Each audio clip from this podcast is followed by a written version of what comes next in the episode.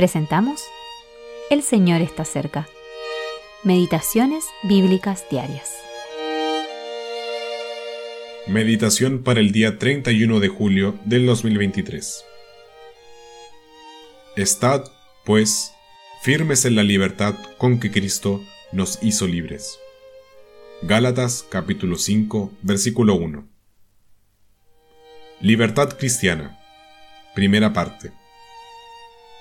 A menudo oímos hablar de la libertad cristiana, pero ¿qué es la verdadera libertad cristiana? ¿Es la libertad de hacer lo que queremos? ¿En qué se basa y dónde se encuentra esta libertad? ¿Cuáles son los obstáculos para la libertad cristiana? En Romanos, del capítulo 3 al capítulo 8, aprendemos que hemos sido liberados de la culpabilidad del pecado, de la esclavitud de la ley y del poder del pecado.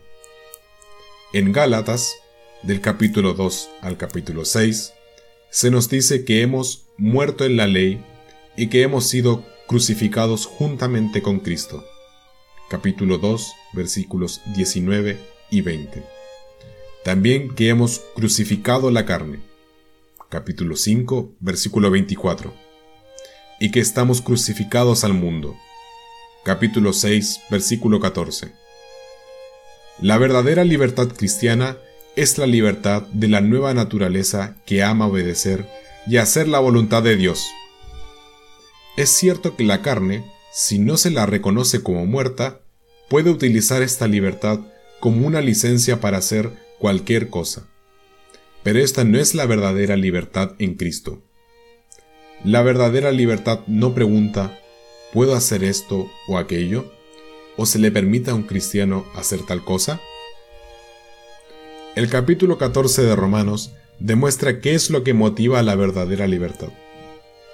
No es la libertad para hacer lo que uno quiera, sino, ante todo, la libertad de hacer lo que mi Señor quiere que haga.